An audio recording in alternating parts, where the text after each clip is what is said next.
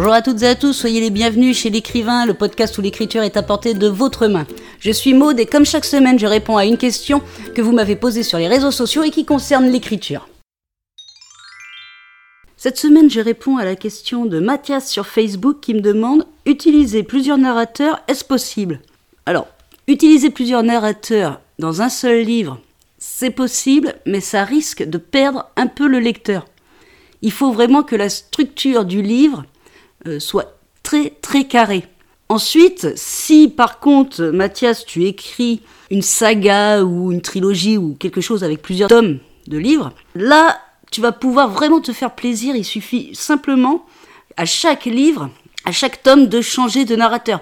Tu peux, par exemple, raconter euh, la même histoire sur trois points de vue différents, dans trois livres différents, avec peut-être un quatrième qui va lier un peu le tout. Je sais pas, moi, ton idée au niveau des, narrateurs, mais il me semble euh, vraiment que changer de point de vue dans un même roman, ça, ça va vraiment te compliquer la vie dans l'écriture, et ça peut aussi compliquer euh, la vie du lecteur, parce que il faut que tu sois très très carré.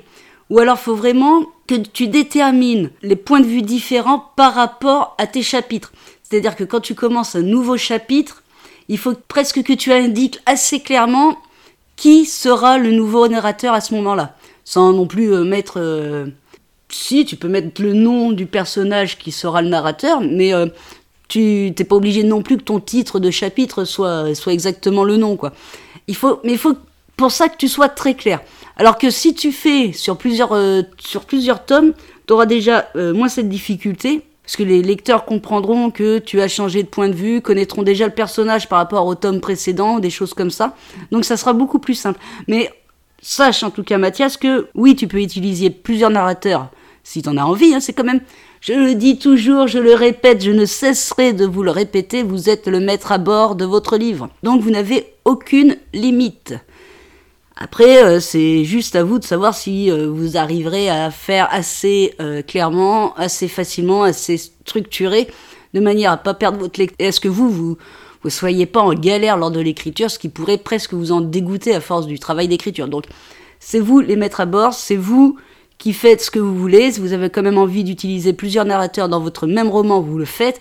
Si vous utilisez plusieurs narrateurs sur des romans différents, enfin, je veux dire, sur une saga avec les tomes différents, vous le faites. Rien n'est interdit. Je vous le répète encore, rien n'est interdit. Donc, vous pouvez le faire à condition d'être bien carré quand il s'agit que d'un seul et même roman. Après, si c'est une saga, faites-vous royalement plaisir.